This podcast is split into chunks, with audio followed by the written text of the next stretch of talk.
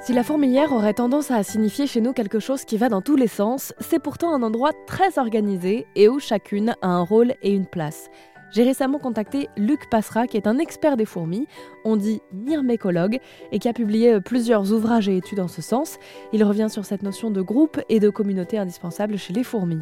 Une fourmi, si vous si vous l'isolez de sa société, elle va mourir en quelques jours ou quelques semaines peut-être, mais elle va mourir parce qu'elle a absolument besoin de, d'être confrontée, d'être frottée même euh, aux autres éléments de la fourmilière pour euh, survivre. Elle a besoin qu'on lui apporte de la nourriture, elle-même emporte, mais elle a besoin que les autres lui emportent. Elle a besoin que des ouvrières soient spécialisées, par exemple, dans la défense de la société, dont certaines ouvrières, effectivement, vont se spécialiser, euh, se mettre donc aux abords de la société, la défendre contre l'arrivée d'un prédateur, qui souvent est une autre fourmi, la fourmi d'une autre, espèce. Donc, elle ne peut pas vivre seule. Elle est absolument obligée euh, de participer à un effort collectif.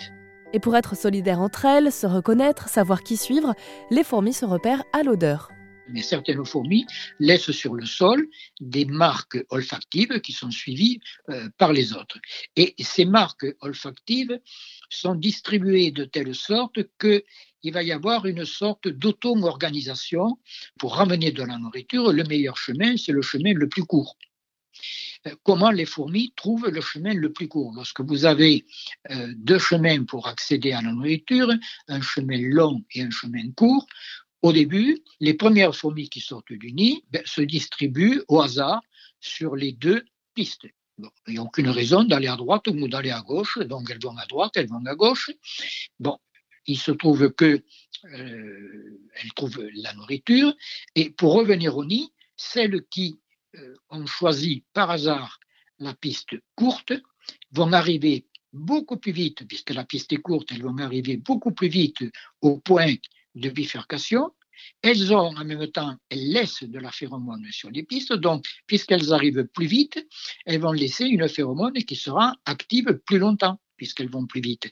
Et donc, au fur et à mesure, par une sorte d'autorégulation, eh bien les fourmis vont se distribuer uniquement ou presque uniquement sur la piste courte, puisque cette piste courte va leur permettre de ramener de la nourriture plus vite dans le nid. Il n'y a pas besoin de grand cerveau, si vous voulez. Il n'y a pas besoin de quelqu'un, d'un architecte ou de, de, maître d'œuvre euh, qui donne des ordres.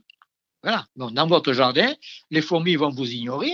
Bon, si vous les inquiétez trop, ben, évidemment, si c'est des fourmis qui piquent, ben, elles, vont, elles vont se défendre, elles vous piqueront, mais sinon, bon, ben, elles sont indifférentes à votre, à votre présence. Et essayez de comprendre comment elles suivent une piste chimique, par exemple. Balayer la piste chimique, c'est très facile, ça, en fait, hein, avec le doigt, simplement. Vous balayez la piste chimique, ben, vous allez voir que les fourmis sont affolées des deux côtés de la piste, mm. là, elles sont arrêtées, elles ne savent plus où aller parce qu'elles ont perdu la trace chimique. Et il leur faudra quelques minutes pour établir la trace chimique. Voilà quelque chose qui est très simple à faire et qui permet de comprendre comment les fourmis trouvent de la nourriture et la ramènent au nid sans se perdre.